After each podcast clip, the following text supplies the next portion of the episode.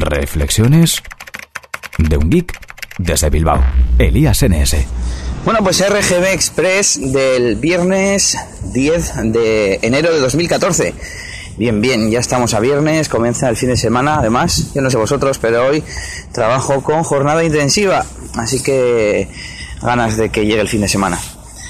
Bueno, hoy os voy a hablar un poquito más del Xiaomi. Me preguntan a ver por qué quería ese teléfono. También me han dicho que a ver por qué lo he comprado en Xiaomi.es y al fin y al cabo son simples intermediarios.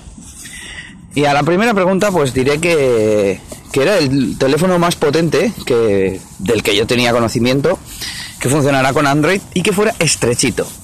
Yo estoy todo el día delante del ordenador, entonces mmm, normalmente uso el ordenador y el teléfono lo miro pues de vez en cuando y además suelo estar pues sentado o quieto, sin mucho movimiento digamos.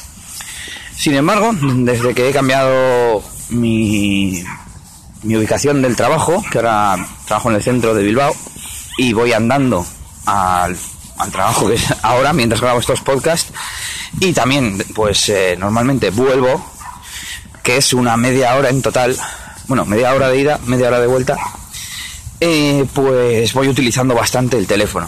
Yo tengo una mano pequeñita y estoy notando que el teléfono que tengo ahora, que es un Nexus 4, es demasiado grande. Entonces, eh, es el único teléfono que he encontrado que sea bastante potente, que sea estrecho, porque solo mide 62 milímetros, casi igual que mi anterior teléfono, el HTC Desire, y que encima está bastante bien de precio y he oído pues muy buenas impresiones de él.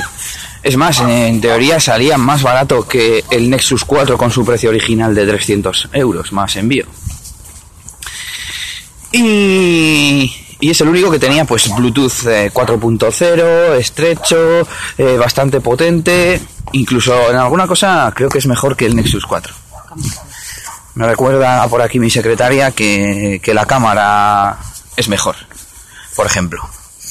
Y la, la, otra pregunta, la de por qué comprar en Xiaomi.es y no en una de estas tiendas como Espemol o Panda Guay o no sé cómo se llama, pues es porque yo creo que me dio confianza. Por un lado el tema de las aduanas, no sé, confié o pensé que, que esta gente pues son especialistas en hacer exactamente esa cosa, traer Xiaomi desde China a España. Sin embargo, pues en una tienda como Espemol, que por supuesto serán también expertos en su trabajo, pero hacen pues envíos de todo tipo y a todo tipo de países, supongo. Por tanto, pues como que confié en que con Xiaomi pues tuviese un poco menos de riesgo. Y además, por supuesto, eh, pues la confianza esa de estar en España, ¿no? Al fin y al cabo, pues, si pasase algo, pues trataría con gente de España y así ha tenido que ser. Cuando me lo pararon en aduanas y me llegó el teléfono equivocado, pues me puse en contacto con ellos y me contestaron eh, en castellano sin ningún problema, lo cual me, me pareció pues al menos tranquilizador, ¿no? En, ese momento te, te, contestan pidiéndote disculpas perfectamente en castellano y demás. Bueno, y otro tema, eh, yo estuve navegando ya por, por esas páginas, estuve buscando un, un Xiaomi que estuviese en España también.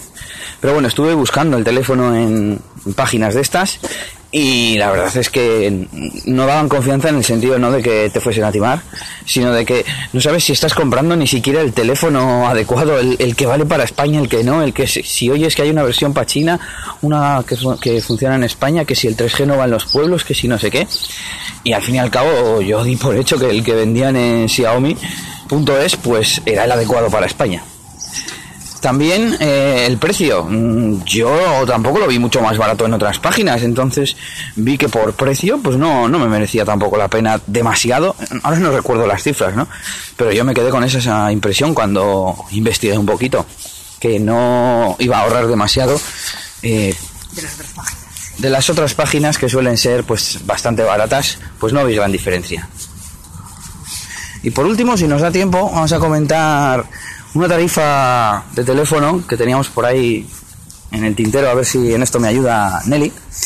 Y es de la compañía Euskaltel, se llamaba, bueno, tarifa plana 25, no sé el nombre exacto, pero era algo, no sé qué 25. Es porque vale 25 euros masiva, se quedan unos 30 euros, y tenía 7.000 minutos Y 3 gigas de datos. y 3 gigas de datos. Con lo cual, pues es una tarifa que se equipara a la infinita de Yoigo o alguna otra de estas. Y que la verdad nos pareció que estaba bastante bien porque te ofrece más datos que, que este tipo de tarifas. Te ofrece 3 gigas, que últimamente la gente está consumiendo gigas y gigas. O al menos se está pasando del giga, con lo cual les puede venir muy bien. Y los 7 minutos, eh, 7000 minutos, perdón, pues también son más que lo que me suena haber visto por ahí. En cualquier caso, esta tarifa solo sirve a gente pues del País Vasco, que es donde opera la empresa Euskaltel. Y nada, espero que a alguien le sirva y que me deis vuestra opinión de, la tarifa y de todo lo que anteriormente he comentado. Nos escuchamos a poder ser el lunes o quién sabe cuándo. Y hasta la próxima. Agur agur. Saludos de Elías NS. Esto ha sido todo por este capítulo. Pronto, Elías tendrá más cosas de las que hablaros en Reflexiones de un Geek desde Bilbao. Hasta la próxima. Y recuerda que puedes buscar a Elías Gómez en Google Plus o en Twitter, arroba ElíasNS.